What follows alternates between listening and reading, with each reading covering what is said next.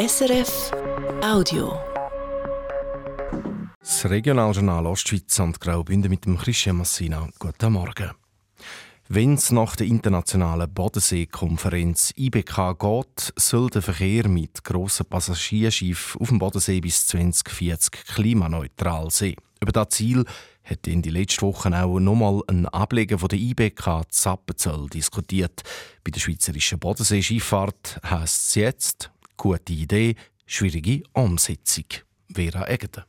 Sieben Schiffe und zwei Fähren gehören zur Flotte der schweizerischen Bodenseeschifffahrt SBS. Sie fahren vor allem mit Diesel. Der CO2-Ausstoß sei hoch und der Umstieg auf klimaschonendere Technologien darum schon wünschenswert, sagt der technische Betriebsleiter Silvan Paganini und schiebt dann ein grosses Aber hinein.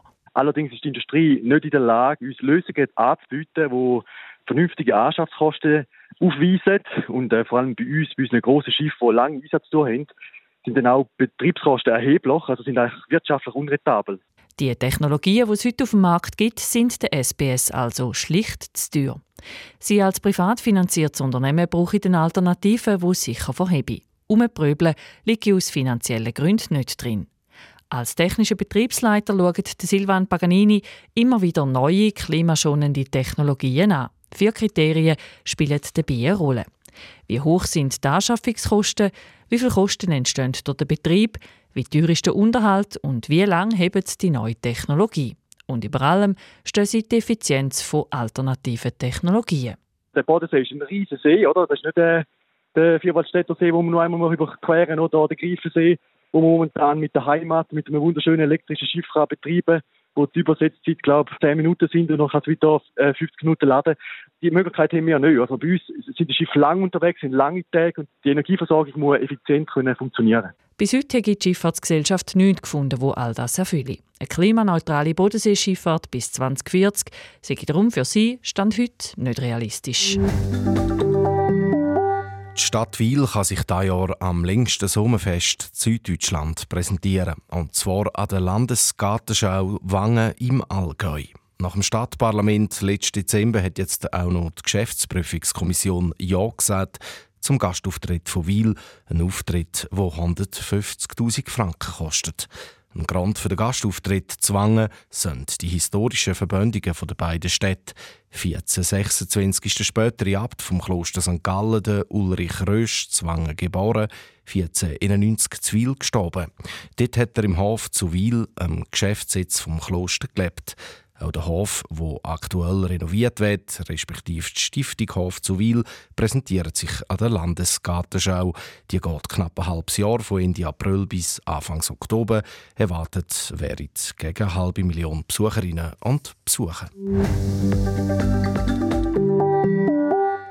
Frauenfeld muss der alljährliche Babyempfang, der dieses Jahr diesen Samstag stattfindet, etwas abgespeckt werden.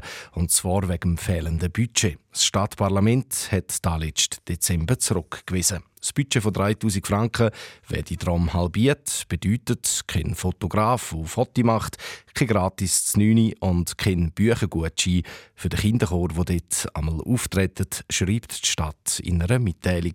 Am Babyempfang zu Frauenfeld können sich frischbachene Eltern über verschiedene Vereine und Organisationen informieren.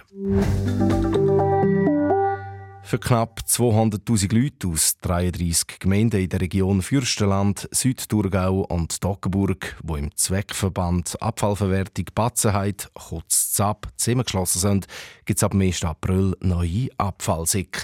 Die letzten gut 30 Jahre war der grau, aber am 1. April, und da sei kein Scherz, sind den blau und umweltfreundlicher, sagt der ZAP-Geschäftsführer Claudio Bianculli.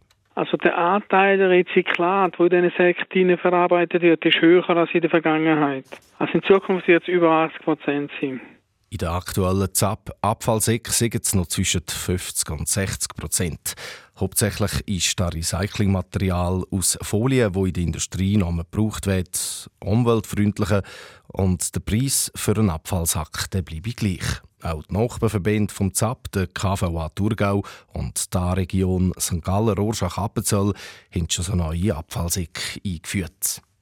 Und das Wetter von SRF Meteo. Heute gibt es einen bewölkten Tag, ab und zu kann es auch mal nass werden. Oberhalb von 1000 Meter schneit vor allem zu Graubünden.